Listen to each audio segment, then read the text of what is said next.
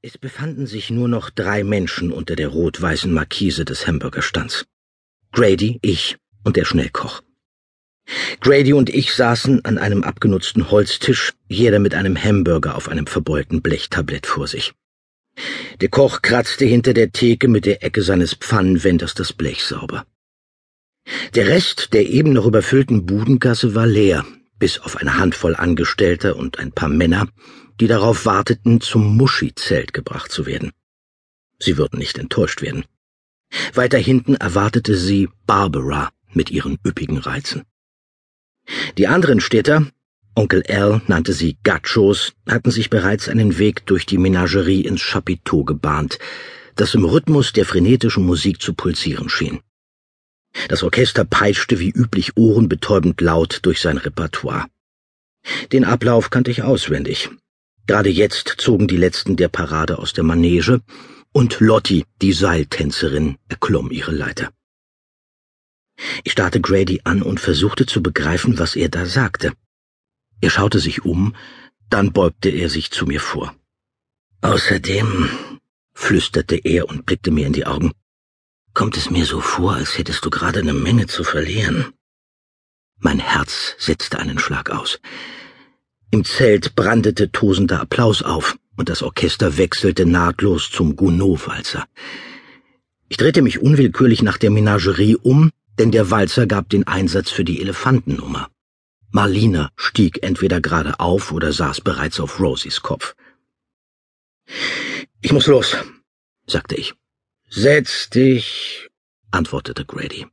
Iss, wenn du dich aus dem Staub machen willst, bekommst du vielleicht eine ganze Weile lang nichts mehr zu beißen. In diesem Augenblick brach die Musik mit einem Kreischen ab. Grady erstarrte, über seinen Burger gebeugt, mit aufgerissenem Mund und abgespreizten kleinen Fingern. Ich sah mich nach allen Seiten um. Niemand rührte sich. Alle Blicke hingen am Chapiteau.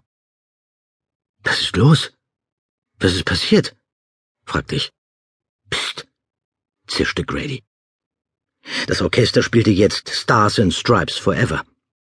Oh Gott, verdammter Mist. Grady warf seinen Hamburger auf den Tisch und sprang so hastig auf, dass die Bank umfiel. Was, was ist los? schrie ich, denn er war bereits losgerannt. Der Katastrophenmarsch! rief er mir über die Schulter zu. Ich wirbelte zum Koch, der eben seine Schürzenbänder aufriss. Wovon zum Teufel redet er? Vom Katastrophenmarsch, sagte er und zerrte sich mühsam die Schürze über den Kopf. Das heißt, es ist was Schlimmes passiert. Was echt Schlimmes. Was denn? Könnte alles Mögliche sein. Ein Feuer im Chapiteau, eine Stampede, irgendwas. Gottverdammt. Er bückte sich unter der Klapptür hindurch und lief los. Süßwarenverkäufer hechteten über Theken, Arbeiter taumelten hinter Zelttüren hervor, recklos rannten quer über den Platz. Wer auch immer etwas mit Benzinis spektakulärster Show der Welt zu tun hatte, raste auf das Chapiteau zu. Diamond Joe überholte mich in einer Art vollem Galopp. Jacob! Die Menagerie! rief er. Die Tiere sind los, schnell beeil dich! Das musste er mir nicht zweimal sagen. Marlina war in dem Zelt. Als ich näher kam, spürte ich ein Grollen, das mir eine Heidenangst einjagte, denn es war tiefer als Lärm. Der Boden vibrierte. Ich taumelte hinein und stand vor einem Jack, einer Wand aus gelocktem Fell mit stampfenden Hufen.